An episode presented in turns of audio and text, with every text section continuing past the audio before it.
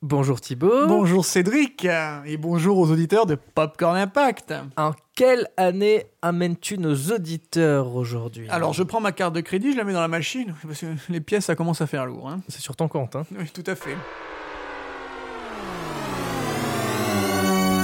1994. C'est parti.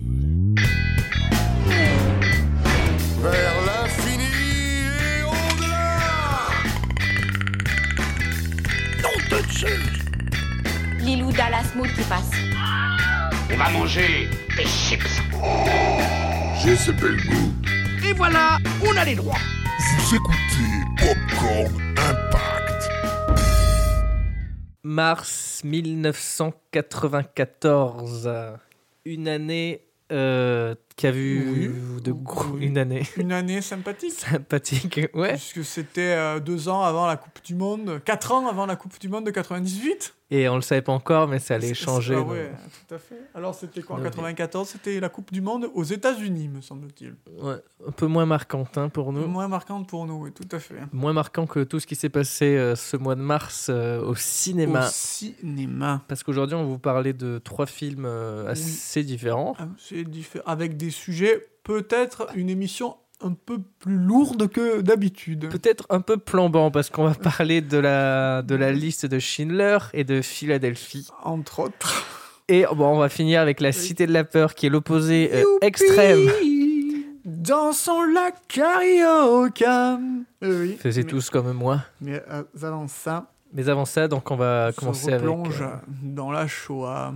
avec la liste de Schindler. La loi m'obligeait à vous le dire, monsieur, je suis juif. Bon, moi je suis allemand. Puis voilà. Une bonne fabrique, vous croyez? Réussissant modestement. Je ne connais rien à la fabrication des mailles. Je n'étais que comptable. Mais la technique doit être simple, vous ne croyez pas? En modifiant un peu les machines, on doit pouvoir fabriquer tout ce qu'on veut, non? Ustensiles militaires, de cantine, contrat avec l'armée. À la fin de la guerre, on l'oublie, mais pour l'instant, c'est bien. On peut faire une fortune, vous ne croyez pas? Je crois que pour la plupart des gens maintenant, il y a d'autres priorités. La liste de Schindler, sortie le 2 mars 1994 de Steven Spielberg, avec Liam Neeson, Ben Kingsley, Ralph Fiennes, et sur une composition de John, John Williams. Donc euh, le film est inspiré du roman du même nom, en français, parce qu'en anglais, euh, The Schindler's List, Oui. c'est le nom du film, ça s'appelle The Schindler's Ark, Le roman. le roman. Tout à fait.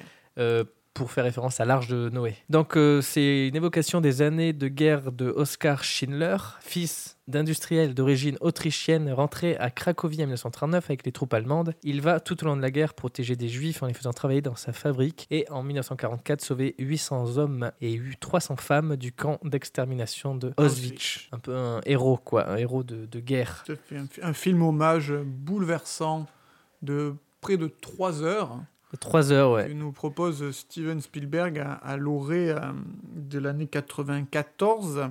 Film sorti euh, dans un contexte un peu euh, particulier pour son réalisateur, puisque il vient quelques, quelques mois après Jurassic Park, film diamétralement opposé, qui relève Jurassic Park du, divertissement euh, popcorn. Et là, nous sommes dans le devoir de mémoire de Steven Spielberg qui se poursuivra en euh, 98 avec Il faut sauver le soldat Ryan. Euh, on est dans ces- cette période où euh, Spielberg fait un cinéma euh, Très personnel, personnel, euh, engagé, utile. utile. Voilà, c'est le début de, de l'alternance que va avoir euh, Steven Spielberg entre grosse production et euh, film euh, de cette trempe-là euh, qui se poursuivra avec, euh, on, on verra Munich notamment, euh, Amistad, les, euh, euh, Pentagon peu- Paper, la couleur pourpre. Papers, ouais.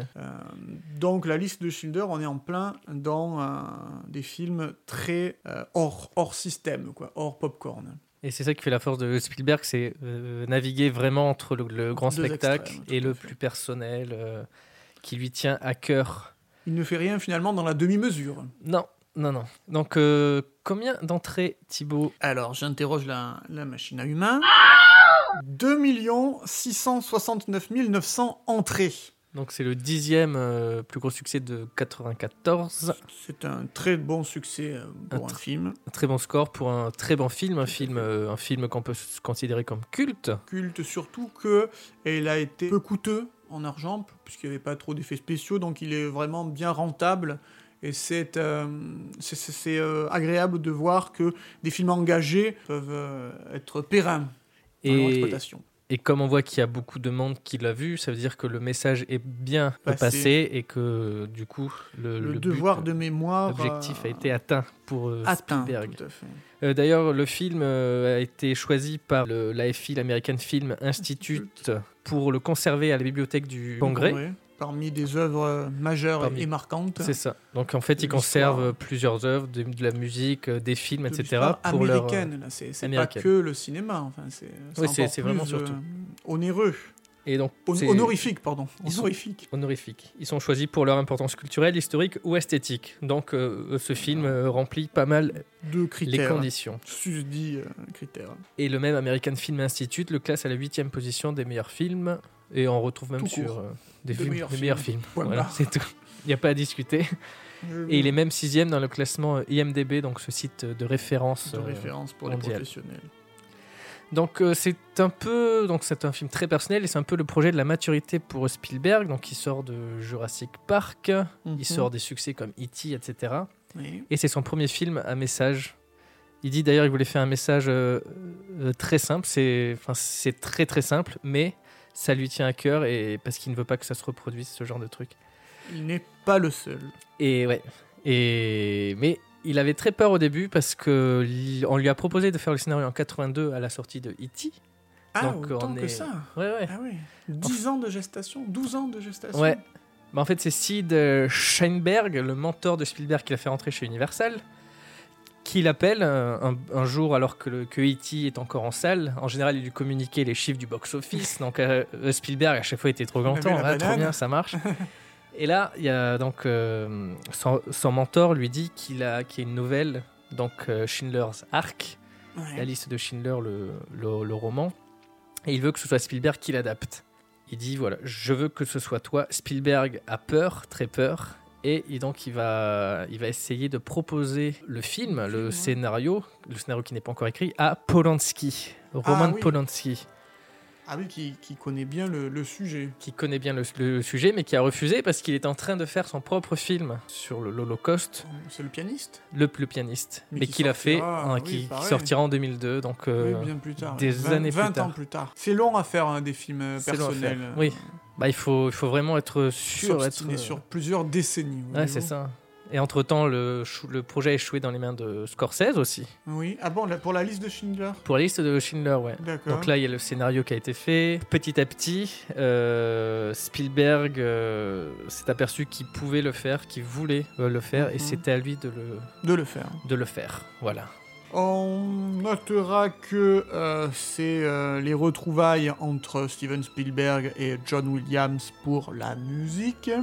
Pour le énième, leur énième collaboration. La photographie, on retrouve un fidèle Janusz Kaminski. Et que c'est produit par Kathleen Kennedy, euh, grande productrice à qui l'on doit les Star Wars, pas mal de films de, de super-héros. Enfin, c'est soutenu par euh, du beau monde. Il y a des beaux mondes, pardon, qui euh, participent à la production du film, tout comme des belles personnes dans le casting, puisqu'il y aura des récompenses Beaucoup pour- de récompenses les acteurs. pour les acteurs, pour la musique, pour, euh, pour Spielberg. Pour Spielberg, tout à fait. Donc voilà, c'est c'est très fort. Tu parlais de la, la photographie. Tout à fait. Photographie très particulière parce que c'est entièrement tourné en noir et blanc. Spiel- Quasiment entièrement. Quasiment. Euh, Spielberg ne le voyait pas le faire en couleur.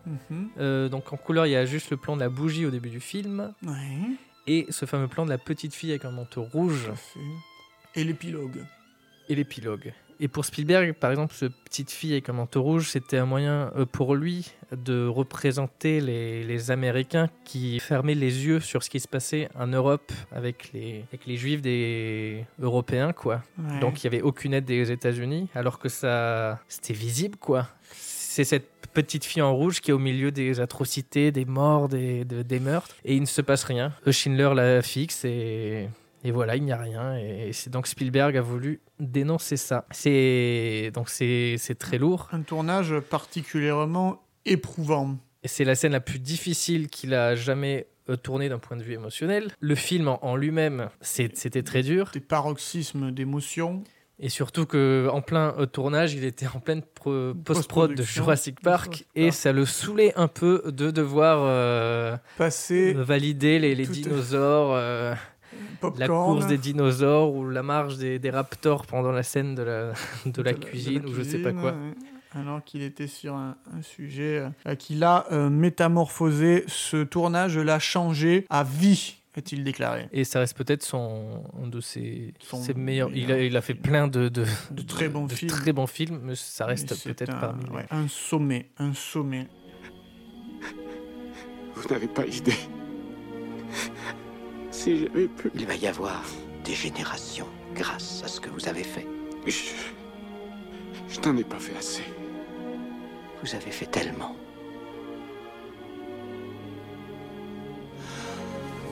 Cette voiture. Que tout m'aurait acheté cette voiture. Pourquoi j'ai gardé cette voiture? Dix. Dix personnes avec ça. Dix personnes. Dix personnes de plus. Pour finir avec le fait que c'était très dur d'un point de vue émotionnel, il y a son ami Robin Williams qui l'appelait au quotidien. Ouais. Et pour, Pour lui remonter le euh, ouais, pour lui remonter le moral. C'était très sympa. C'est pas un film, euh, ils osaient jamais rire ou faire des, des Non, blagues ou quoi que ce soit. Tu te permets pas trop. euh. Donc il y a Robin Williams qui était son petit, euh, la petite fée dans son, dans son oreille qui, qui rigolait. On, bien entendu, vous recommande de voir la liste de Schindler Qui ressort euh, qui ressort aujourd'hui, aujourd'hui quand on diffuse l'émission le à fait. 13 mars. 13 mars 2019, ressorti euh, aujourd'hui au cinéma de la liste de Schindler. Donc c'est un film à aller voir. Si vous ne l'avez pas encore vu, profitez, parce que c'est une sortie limitée, euh, mais profitez qu'il soit à l'affiche mercredi, là aujourd'hui, pour euh, aller le redécouvrir. Et nous finirons peut-être cette chronique avec la phrase qui a été mentionnée à propos d'Oscar Schindler. Celui qui sauve une seule vie sauve le monde entier. Malheureusement, on va pas forcément aller vers une amélioration euh, de, de l'humeur dans cette émission, puisque notre euh, film suivant, Vous êtes sur France Culture et nous allons continuer le avec euh, film cette fois. suivant, malheureusement, traite du sida et, euh, et se Et nomme euh, Philadelphia. Philadelphia. Les intérêts de Highline seront représentés par Wyant, Wheeler, Ellerman, Tetlow et Brown.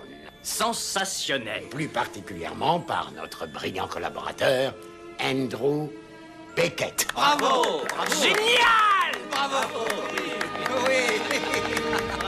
Monsieur Beckett Ça va? Qu'est-ce que vous avez à la figure? J'ai le sida.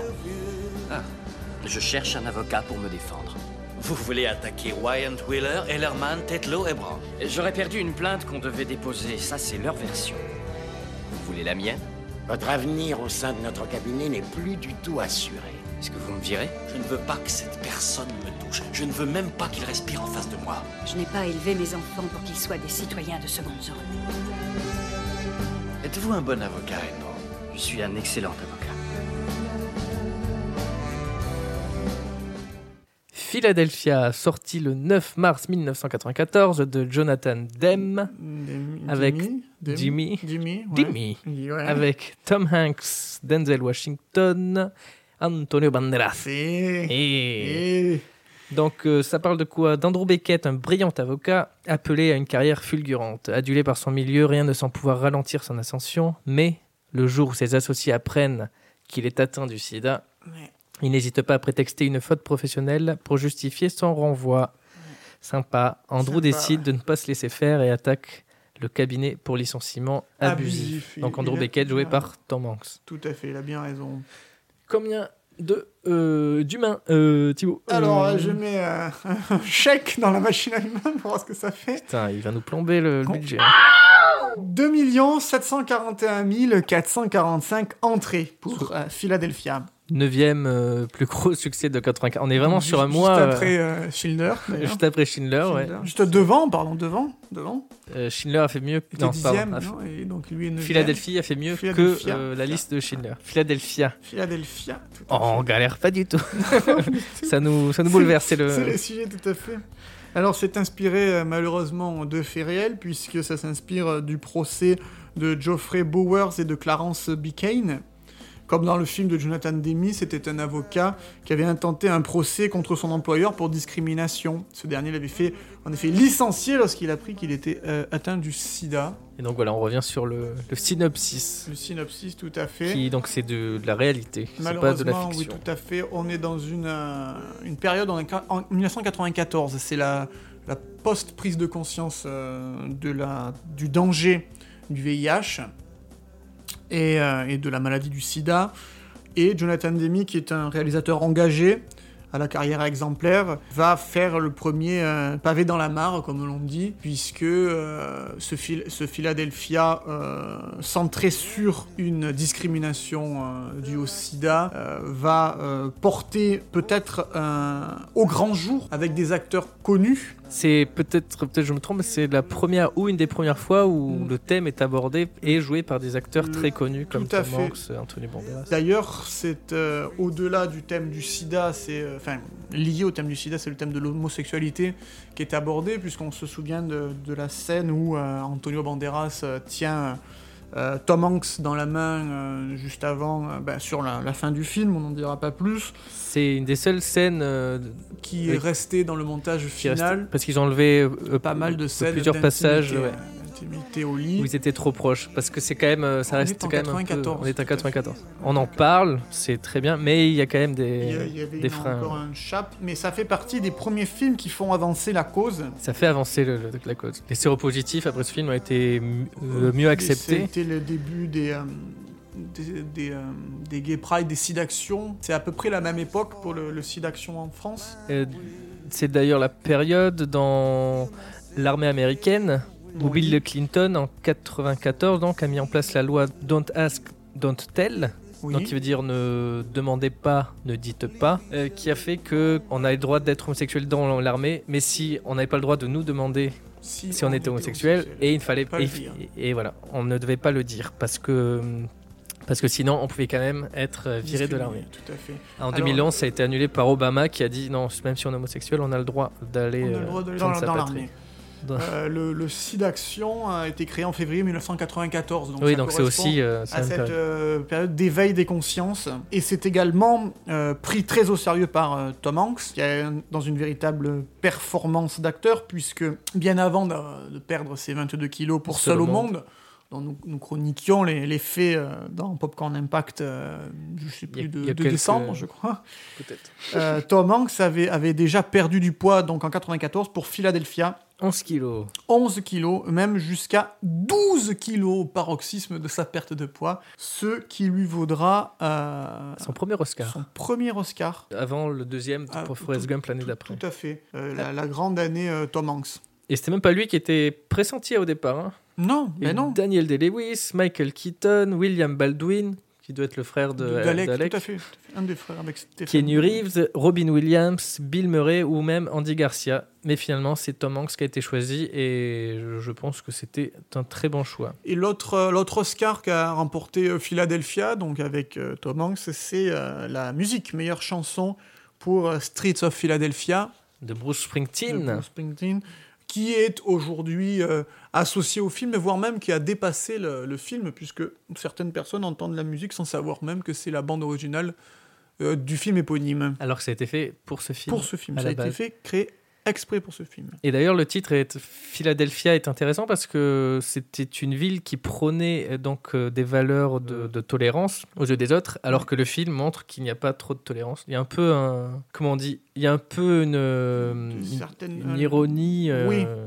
Le serpent qui se mord la queue. Voilà, c'est ça. Alors, au niveau mondial, c'est euh, à l'image du, du succès français, C'est un grand succès, ça, ça fait chaud au cœur puisque le film est rentable à 795% dans le monde. Deux Oscars, un sujet lourd traité magistralement, un succès critique et populaire, des acteurs au sommet. On en oublierait presque de parler de Denzel Washington, qui est le personnage euh, principal quasiment, c'est le tandem Tom Hanks et Denzel Washington, qui défend, qui est un avocat qui défend Tom Hanks dans sa lente euh, agonie malheureusement, autant sur le plan professionnel que personnel, et qui joue avec ce rôle-là, joue dans ce film qui est, qui est bouleversant. Ils sont tous euh, au poil. Donc c'est quand même, avec la liste de Schindler, c'est euh, deux films qui avaient un message euh, très fort, Fort, qui qui en fait... Qui ont fait un carton, oui, c'est le même mois. Ils ont fait un carton, le message est passé, ils ont eu. Il y avait peut-être un vent de déprime qui euh, rôdait euh, dans les salles obscures françaises en mars 1994.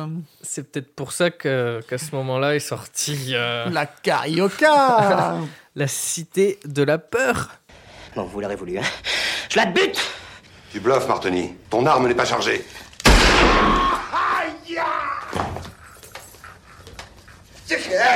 Je vais voter, il bluffe pas. hein. Peut-être qu'il bluffe, hein Peut-être qu'il avait qu'une seule balle. Aïe C'est-à-dire que là, vous êtes lourd. Monsieur le préfet Non, c'est Serge Karmazov à l'appareil, je suis le responsable de la sécurité ici. Non, voilà, on a une prise d'otage. Le commissaire Bialès qui est salement blessé et une attachée de presse qui est maquillée, je vous dis pas, c'est une horreur. Dites au préfet que je veux un hélico dans 10 minutes, sinon je la bute Martoni veut un hélico dans les 10 minutes, sinon il la bute. Il dit que vous bluffez. Dites-lui que j'ai plus de genoux. Il dit qu'il a plus de genoux. Il dit qu'il voit pas le rapport. La Cité de la Peur, donc ça va. La cité de la peur Ça y est, messieurs, dames Un sujet un peu plus léger Ça va, ça va, dé- ça va détendre un petit peu parce que là c'était un peu plambant. La cité de la peur de feu Alain Berberian qui nous a quittés il y a peu, malheureusement. Avec Alain Chabat, Dominique Farouja, Chantal Lobby, Gérard Darmon, feu Bruno Carrette aussi, Bruno Carrette qui malheureusement, qui, fait- nous a quittés du sida. Ouais. Ouais, Euh, finalement. ouais, peu, on- peu voilà. de temps avant le tournage également. Et qui apparaît dans une petite scène. Ça euh, en hommage. En hommage. Euh, et et d'ailleurs, le titre, euh, Oui. le vrai titre de La Cité de la Peur, c'est La Cité de la Peur, une comédie familiale. Une comédie qui est jamais euh, utilisée. C'est Ouais. vrai, c'est vrai. Une Parce comédie- Un film de les nuls. Un film de les nuls. film Et Est-ce que le film, il a, il a fait un. Un Ah non, on va vous parler de vos Euh, résumés un petit, oui, un petit résumé avant de Petit mettre un résumé. ticket resto dans la machine. Il a, il a plus rien, le gars. Odile de Ré, attachée de presse, vient au Festival de Cannes pour présenter le film Red is Dead. Red is dead. Le rouge est mort. Malheureusement, celui-ci est d'une telle faiblesse que personne ne souhaite en faire l'écho. Pourtant, il a été présenté au Festival Moutard des Cinémas. Oui, et un très bon en général, euh, c'est très bien. Les films qui en ressortent. euh. Mais lorsque les projectionnistes du long métrage en question meurent chacun leur tour dans d'étranges circonstances, Red is, Dead. Red is Dead bénéficie d'une incroyable publicité. Le buzz. Serge Karamazov est alors chargé de protéger le nouveau projectionniste du film. Simon Jérémy, quand je suis content, je vomis. Il spoil tout, lui Alors, je mets un chèque vacances dans la machine à humains. Vas-y, mets le dernier chèque vacances, on partira pas. 2 216 436, je sais pas si tu as remarqué, ils sont tous abonnés aux 2 millions. Ouais. mois-ci. Non, mais c'est le mois. euh, C'est le mois des 2 Il devait faire très moche, tout le monde était aussi. Ben ouais, ma foi. 14e film de Il l'année. n'y a pas grand chose à revendiquer euh, de lourd dans ce film-là, si ce n'est de la bonne Ce humeur. n'est les blagues. non, non, non, même pas. Quel humour Quel humour. Donc c'est un succès gigantesque. hein. gigantesque. Euh, bah, surtout propulsé par Les Nuls qui étaient sur Canal Plus à cette Ah, c'était époque-là. la pleine époque. Parce que là c'est un film de Les Nuls et on retrouvait Comédie Nuls. familiale. Comédie familiale, très dans le style de Zaz. Donc ces films, euh, y a-t-il un pilote Oui, alors euh, pour euh, alors il y a sept Zaz Oui, c'est l'autre Zaz, là. Et il y a l'autre Zaz, Zucker. Zucker, euh, Abraham, Abrams et... Zucker, puisqu'ils sont frères. Et voilà, Ouais, bah, Zaz, a- les trois gars là y a les qui deux, font. ouais. Y a-t-il un pilote dans l'avion Les hot shots, un humour très absurde, des non-sens, des gags visuels. D'ailleurs, c'était peut-être un peu trop débile pour Claude Berry qui a refusé de, de Alors que réaliser pourtant, le film. euh, il en a réalisé des, des trucs débiles, Claude Berry. Oui, bah, il aurait, tu vois, il fait les mauvais choix peut-être. Il en a produit, pardon, pas réalisé. Produit, produit. Donc un film culte, un film qui ressort d'ailleurs en juin 2019. Vous voulez un whisky? Oh, juste un doigt. Vous voulez pas un whisky d'abord? Tout à fait, donc là, euh, pas tout de suite. Pas tout de suite, mais, Mais vous comme- pouvez déjà le retrouver depuis janvier sur Netflix Tout à et d'autres oui, parce plateformes qu'il a, il a été euh, remasterisé. et remasterisé. Et donc Et il ressort en juin cette année. Il ressort en juin au cinéma. Mais alors, Cédric, sais-tu danser la carioca? C'est vraiment pas très compliqué. pour la comprendre, si bien mais, Si, bah, mais mais pas. Alors Gérard Darmon euh, a, a- a dit qu'à chaque fois qu'il était en tournée promotionnelle, on lui demande systématiquement, euh, les fans en tout cas, de, de, de jouer, de danser la, la carioca. Euh, Alain Chabat aussi, et il a fait un pari avec. Maurice Barthélemy, Ouais. des Robins des Bois. Et donc à chaque fois, à chaque fois qu'il était, danse, il gagne un repas, un repas, par ouais. Maurice Barthélémy. Il, a- Il en est à 5 ou 6, je crois. Et en même temps, c'est- euh, c'est culte. c'est culte. C'est culte. Et puis c'est un film qui se base aussi sur beaucoup de films cultes. Il y a Oui. beaucoup de références. Ah ben attends, et puis il y a Tom Cruise au générique. Il y a, il y a Tom Cruise au Il y a générique. Tom Cruise, C-R-O-U-Z. au générique. Il y a aussi Peter Parker, je crois. euh, Il y a des noms de super-héros Ouais, oui, euh, oui, au- oui, en oui. civil à la- dans le générique. Et euh, il y a un héritage post, euh, post-film, puisque dans Minecraft, l'édition de PlayStation 4, euh, un succès qui consiste à récolter du souffle d'Ender Dragon qui se nomme Prenez un chewing-gum Emile. Donc un succès, oui, c'est un, c'est un trophée sur PS4 qui te, à à chaque fois que tu accomplis une mission, tu gagnes un truc Ouais, et ouais. qui revient dans Red Dead Redemption, Également, dans GTA. Exemple dans Red Dead Redemption, si tu fais, tu débloques donc un Ouais. trophée, un succès, tu as euh, écrit Red is Dead. et Red marrant. is Dead, qui est Où un tu des bluffes, films à euh, l'affiche euh, dans euh, Martoni. Santa et compagnie de Oui, d'Alain Chabat. d'Alain Chabat aussi. Dans GTA aussi, euh, il y, a, il y a plein de références. Ah oui, toi t'es à fond jeux vidéo.